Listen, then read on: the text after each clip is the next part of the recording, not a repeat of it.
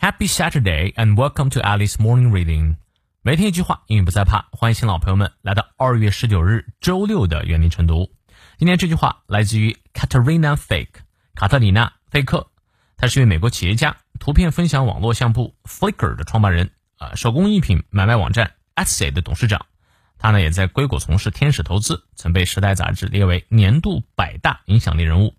他说：“So often people are working hard at the wrong thing. Working on the right thing is probably more important than working hard. 很多时候，人们努力在错的事儿上，努力在对的事儿，很可能比努力本身还重要。你看，你翻译对了吗？我们来逐词看一下。So often，呃，so 指的是 very 非常 often 啊、呃，是普遍的。也就是说，很多时候啊，这件事情很普遍。什么事儿呢？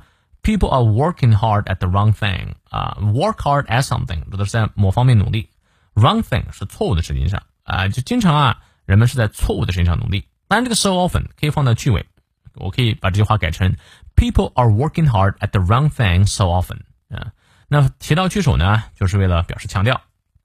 Working on the right thing 啊，那么 working on the right thing 在这里做主语，呃，就是在正确的事情上努力，呃。，is 呃这里系动词，probably 很有可能 more important 更加重要 than working hard，相较于努力来说啊，呃，在哪个方面努力，或者说在正确的事情上努力，这件事反而更重要。我呢百分之百同意啊，这也是我在公开课里面讲过的。很多时候呢，咱们不是不努力，而是在错误的方向上不断努力。那努力的越久，反而呢，最终的效果越差。好，让我们来看一下其中的发音知识点。So often, often 这里这个 t 不发音，呃，so often people are working hard at the wrong thing. Thing 咬舌。Working on the right thing, right is probably more important than working hard. 好，从到尾我们来过两遍。So often people are working hard at the wrong thing. Working on the right thing is probably more important than working hard. 再来一遍。So often people are working at the wrong thing. Working on the right thing is probably more important than working hard. hard。